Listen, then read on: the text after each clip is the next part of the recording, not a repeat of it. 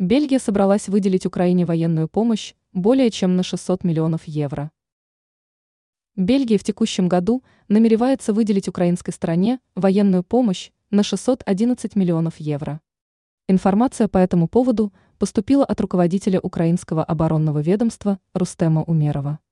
Соответствующее сообщение было размещено в его аккаунте в соцсети ХА. Он отметил, что провел телефонный разговор с руководителем Минобороны Бельгии Людивин Дидандер. Причем глава украинского ведомства подчеркнул, что беседа в этом случае оказалась продуктивной. По его словам, в данной ситуации обсуждались события на поле боя. Также министры затронули вопрос относительно перспектив сотрудничества в оборонном плане. Руководитель МО Украины выразил благодарность бельгийской стороне за участие в коалиции ВВС, а также в программе подготовки летчиков. Он также указал на то, что ценит поддержку Киева со стороны Брюсселя.